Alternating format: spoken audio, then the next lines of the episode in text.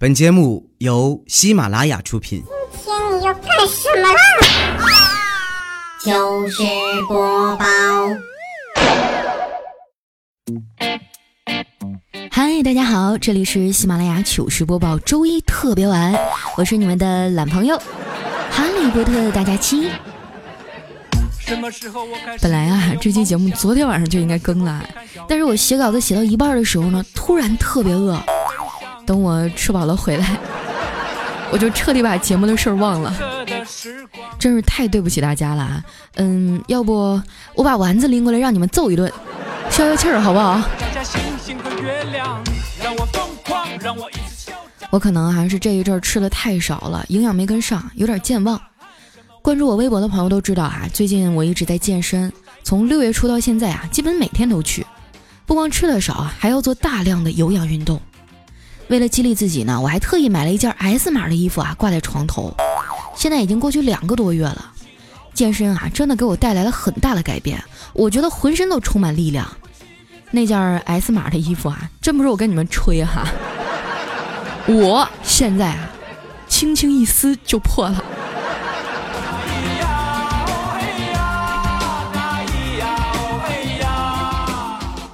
今天早上我正刷牙呢，就听见有人敲门。开门一看啊，送快递的还是个到付件。我妈接过快递啊，转头问我爸：“老赵啊，你身上有零钱吗？”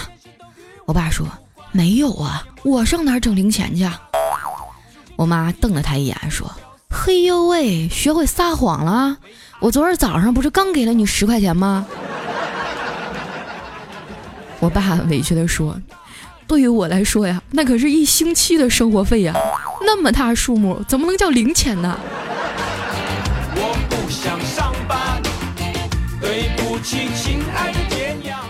趁着我妈转身进屋找钱的功夫哈，我就忍不住笑着说：“爸，你说你一膀大腰圆的东北爷们儿，怎么让我妈凶成这样啊？”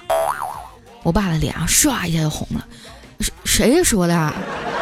我这是让着他，你信不信？我现在就敢扇你妈！话音刚落，哈，我妈就出来了。只见我爸三步并作两步走到他面前，抄起一把扇子，然后就恭恭敬敬地给他扇了起来。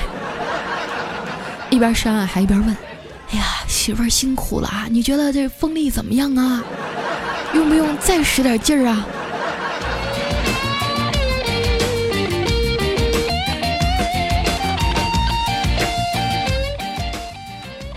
吃完早饭去上班啊，刚好在单位门口碰见小黑了。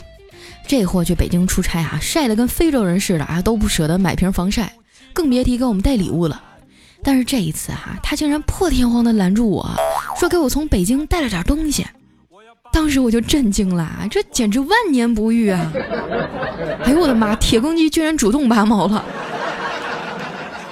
我一脸期待的看着他，只见小黑神秘兮兮的从背包里啊掏出一充电宝。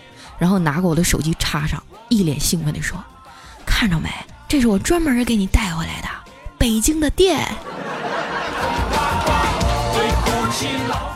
我无奈地说：“嘿呀，就你这么抠啊，是不会有女孩子喜欢你的。”他一脸的不服气啊：“谁说的？我这次出差啊，就发现自己还是挺有女人缘的。你快拉倒吧，谁家姑娘也不瞎啊。”小黑说：“我没忽悠你，真的。”就连我上个厕所的功夫哈，门口都有好几个美女在那焦急的等我，我感觉自己就好像明星一样。我就好奇的问他搁哪儿啊？小黑得意的说：“火车上啊。”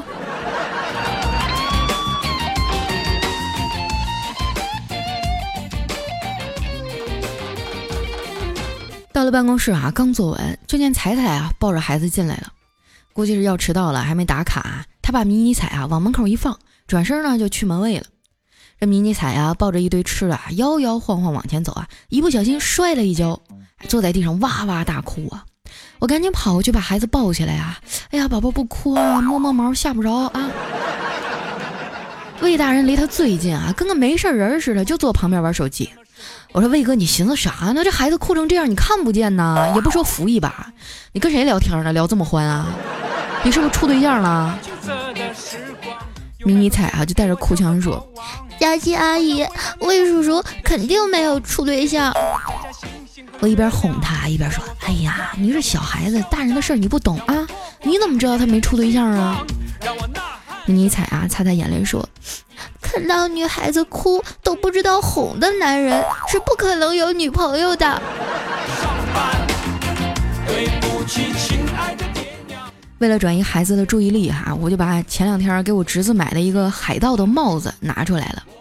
迷你彩啊觉得好玩，立马就不哭了，还戴上帽子啊模仿海盗，冲着我喊：“要钱还是要命？”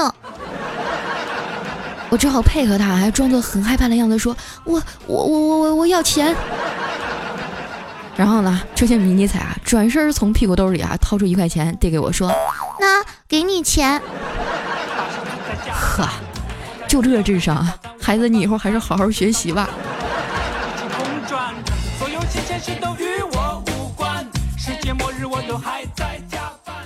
中午没什么事儿哈，我就去我哥家蹭饭。一进门呢，就看到我哥啊正在低三下四的跟我嫂子说话呢。媳妇儿啊，我一哥们儿想借钱，咱们卡上不还有点吗？都借给他吧。啊，我嫂子白了他一眼说：“哟，啥时候变这么大方了？”我看你啊，是看七夕快到了吧？我哥当时啊，脸就唰一下红了，然后故作硬气的说：“你你再这样式的，我要离婚了哈！我觉得我们的婚姻一点也不公平。”我嫂子说：“你脑子有泡吧？哪儿不公平了？”我哥带着哭腔说：“咱俩结婚以后啊，我把工资、房子、车子，所有东西都给你了。”我嫂子淡淡的说。可是我也把做饭、扫地、买菜也都交给你了呀，这多公平啊，是不是？这给我哥气的哈，坐在沙发上就开始叹气。我轻轻的走过去啊，坐在他身边说：“哥，嫂子这也太厉害了，当初你是怎么看上她的呀？”我哥的眼中啊，闪出了一道亮光，说：“那是一年夏天呀，我和你嫂子刚认识的时候。”我请他吃冰棍儿，我看他能把一只冰棍儿全塞到嘴里五六秒啊！当时我就决定，我一定要把他追到手。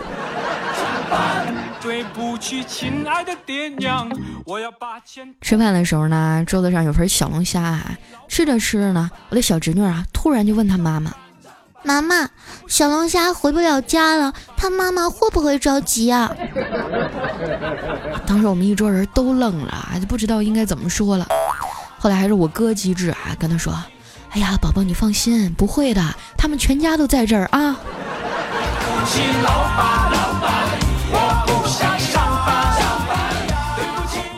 吃完饭哈，我们一起看电视，哎，是个偶像剧，里面的男主角还特别浪漫。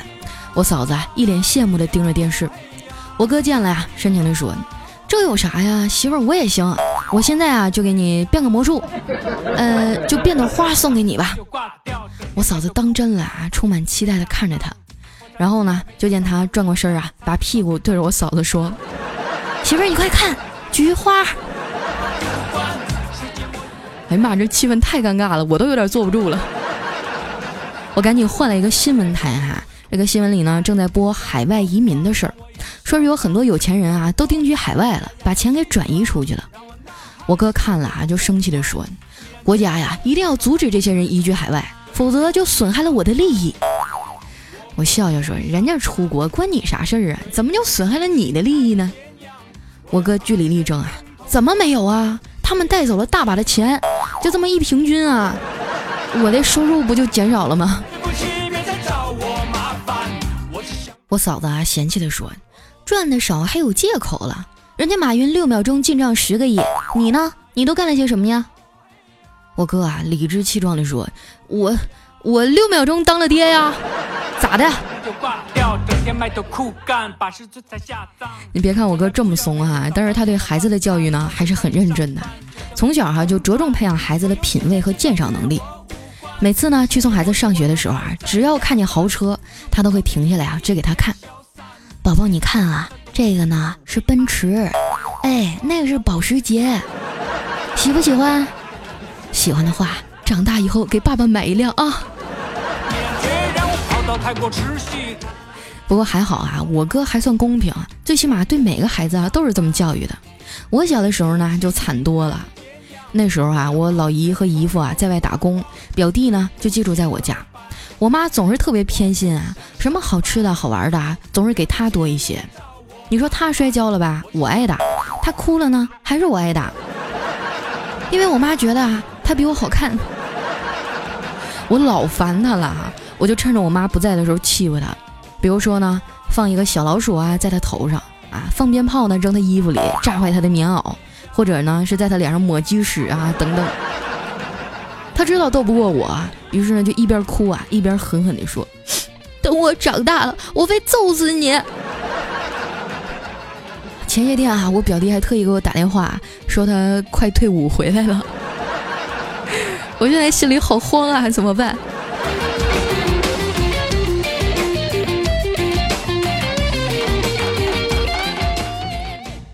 晚上下班以后啊，我们部门聚餐，打车的时候呢，哎，我们就跟这司机说：“师傅啊，你跟着前面那辆车。”哎，这司机师傅特别兴奋。好嘞，你们是在执行任务吗？我们不能贴得太近，会被发现的。太远啊，红灯的时候我们会被甩掉。不是，等等，师傅，你是不是最近谍战剧看多了？你冷静一点啊。我们是前面那辆车坐不下了，我们只是想去吃饭。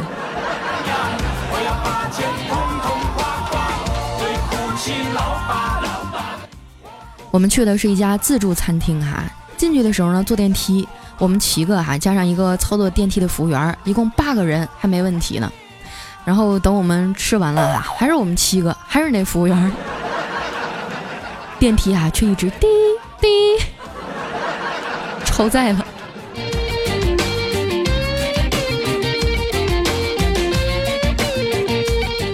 调调啊有点喝多了啊，话特别多，非得抓着我们挨个问。《西游记》里啊，你们最羡慕谁呀？啊，大家有说孙悟空的，有说唐僧的，只有我啊反问他：那你呢，调儿？你最羡慕谁呀？调调啊就晃着身子啊，口齿不清的说：“我呀，我我最羡慕猪猪八戒。”我们都一脸懵逼啊，问他为啥呀？调调还带着哭腔说：“因为他老丈人和老婆都不要他了。”多好啊！小叮当，什么时候不信超人会飞翔？鼓起勇气只敢跟大家告别以后啊，我就自己坐地铁回家了。刚上地铁呢，这工作人员哈就在广播里说：“大家都抓紧时间啊，车门马上关闭了。”在开动的时候呢，我就没有转稳哈，一把就抓住了前面一帅哥的手表。那帅哥啊回头看了看我说：“我操，你还真听话啊！你就这样抓紧时间的吗？”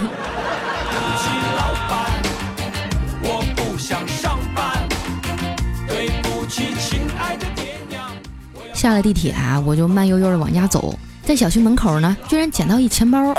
我打开一看哈，里面有几百块钱，还有证件。最重要的呢是里面有一张纸，哎，上面写着：“本人经常掉东西，钱包里的钱给你，把证件还给我就行了。”后面呢还写着这个失主的手机号。你说像我这种社会主义好青年哈，我当然二话没说就给他打过去了。电话接通以后啊，我就一通解释哈。跟他描述了一下这个号码的由来，对方沉默了半天啊，回了我一句话：“同志，这个手机我也是刚捡的。”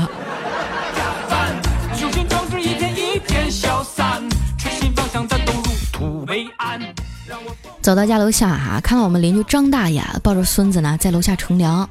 这张大爷一边逗孩子，一边说：“来，孙子，爷爷考考你。”他那小孙子啊，奶声奶气的说：“爷爷，你问吧。”张大爷说：“我今年八十岁了，那你说说我明年多大呀？”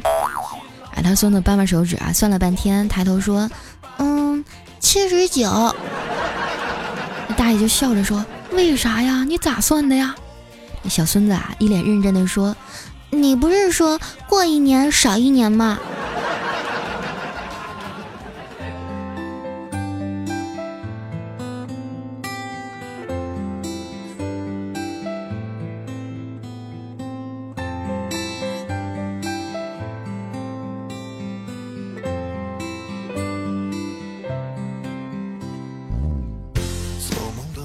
一段音乐，欢迎回来，这里是喜马拉雅糗事播报。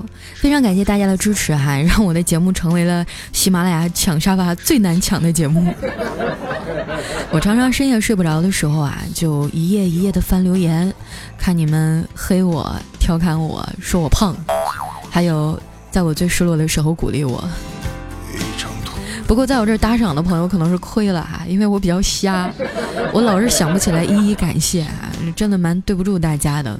在这儿呢，要特别感谢我们的咖啡猫唯爱佳期啊，连续两期呢都是打赏榜的榜首，还有入戏太深、喜听 SS、小小鹏、额万阿一、佳期的御厨啊、龙若西尘等等啊，非常的感谢大家。说到这龙若西尘啊。上次去北京的时候要面基，结果我们俩愣是错过了，也稍微有一点遗憾啊。毕竟照片看上去还是可以的。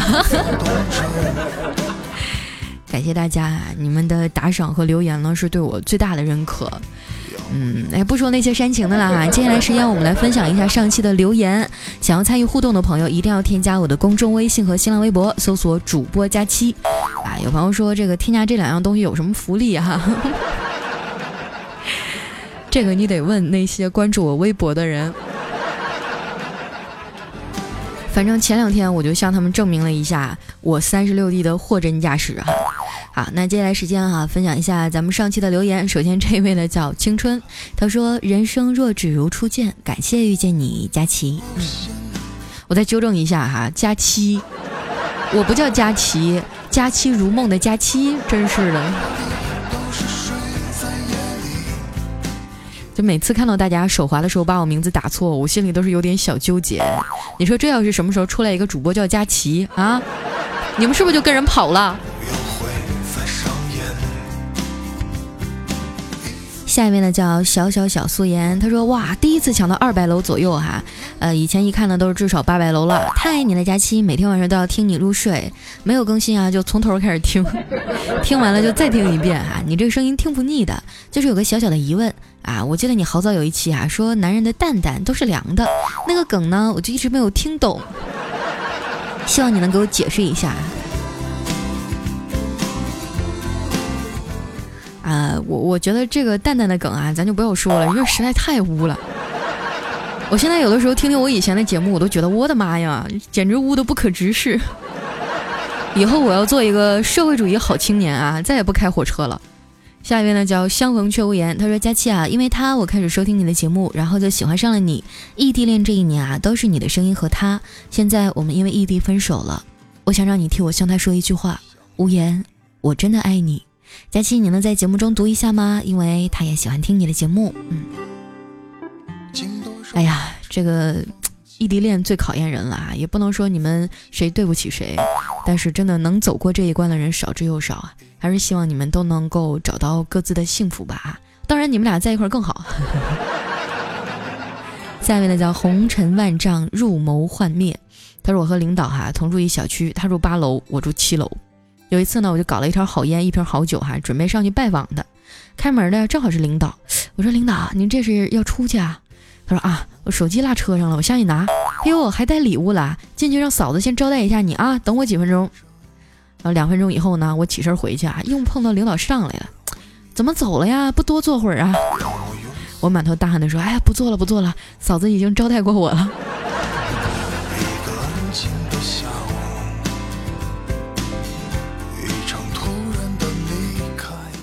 下面呢叫小白杂谈，他说：“佳期啊，慵懒的昏天暗地，勤快的随心所欲，你这节奏啊，真让人摸不着头脑。加班呢，本来心情挺不好的，想听着佳期的节目加班做图，打开喜马拉雅，我去，佳期居然更新了。好了，不写了，我工作了。大家一起永远爱你，永远支持你，风里雨里一路有你，加油。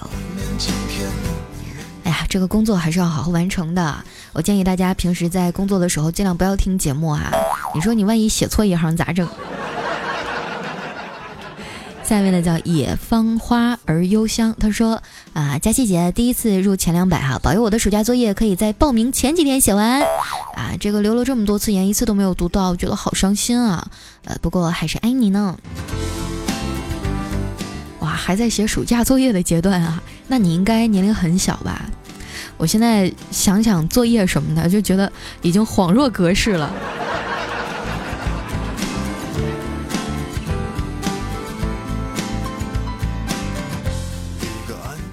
下面呢叫雾霾中的望，他说写代码中遇到麻烦了，都已经不耐烦了，突然发现更新了，又满血复活了，继续干，解决它。我觉得我们程序员小哥哥特别辛苦啊，就我每次路过的时候，看到他们都是低头在那儿写代码，然后也不看看打扮的这么漂亮的我，哼。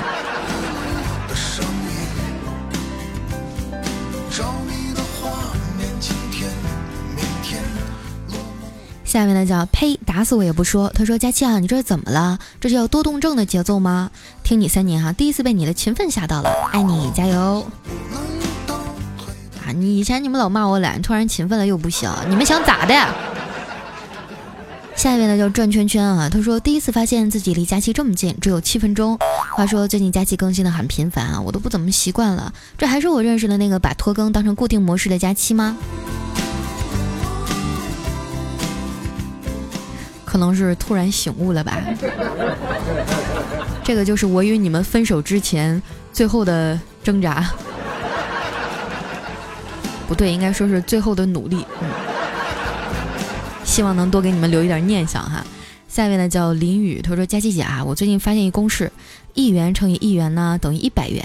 因为一元等于十角等于一百分，一元乘一元呢等于十角乘十角等于一百分乘一百分等于一万分儿，啊就等于一百块钱，是不是很神奇啊？所以说了这么多啊，就是讲三块钱换你一百块，是不是特别划算？还多给你一块钱呢？我的天，我觉得你数学老师的棺材板都摁不住了。下面呢叫卖珠宝的，他说：“佳期啊，作为一个老司机，你居然敢在节目里说你吃了硬的东西就想吐，这以后让你老公怎么办啊？”诶，你这是诅咒我呀！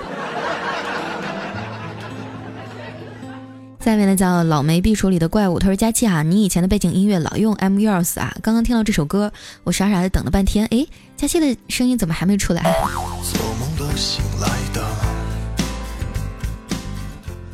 下面呢叫严，他说什么情况啊？照假期更新的规律，后半个月是不是就没有指望了？有，后半个月有广告。下面呢叫商六三，他说这几天啊听了几期十九的节目，虽然说他节目也很不错，但不知道怎么的，就还是喜欢你，中了你的毒啊！也不要这么说啊，其实每个主播呢都有自己的风格，你们要去细细的品味，然后才会发现还是我做的最好。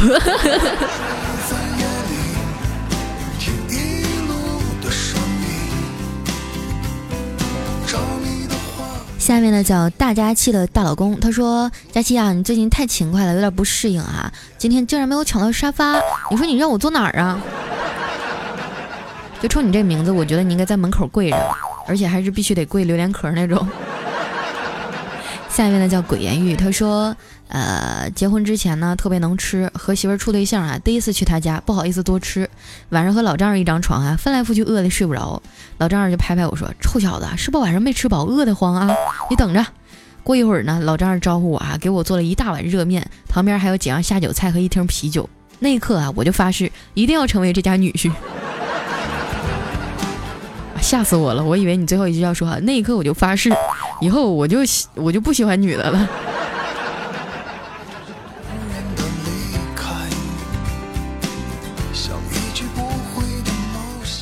下面呢叫你是小贱人，他说佳期啊，在我迷迷糊糊快要睡着之际，鬼使神差的点开了喜马拉雅，发现你竟然更新了。果断的点赞留言啊，然后听你的声音睡觉。我从大一刚入校啊，就听你的节目，到现在都大四毕业步入职场了，每天不听听你的声音啊，都睡不着呢，是吧？那你以后要处对象了怎么办啊？他会不会吃醋啊？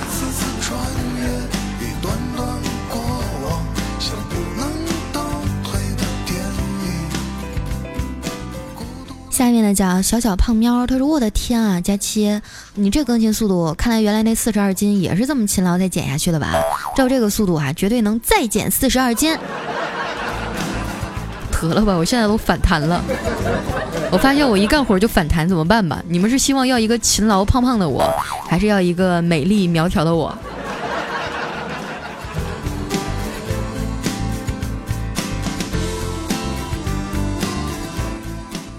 下面面呢叫国民男神经，他说读书的时候啊一直暗恋他，可是没有勇气去表白。毕业后他就结婚了，她老公是我同学。有一天下午啊，她抱着宝宝在喂奶，我走到了前面，一把按住她的胸，然后跟宝宝说：“叫叔叔，不叫不给吃。”终于攀上了梦寐以求的玉女峰啊！可惜是去串门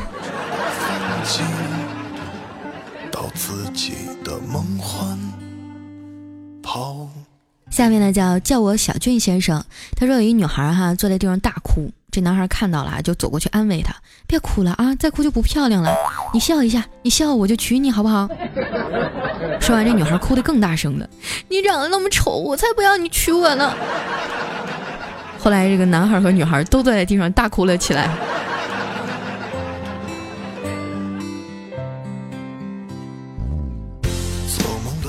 最后一位呢，叫麦想你。他说：“佳琪姐啊，喜欢你每次读暖心评论时那种温暖又带点沙哑的嗓音。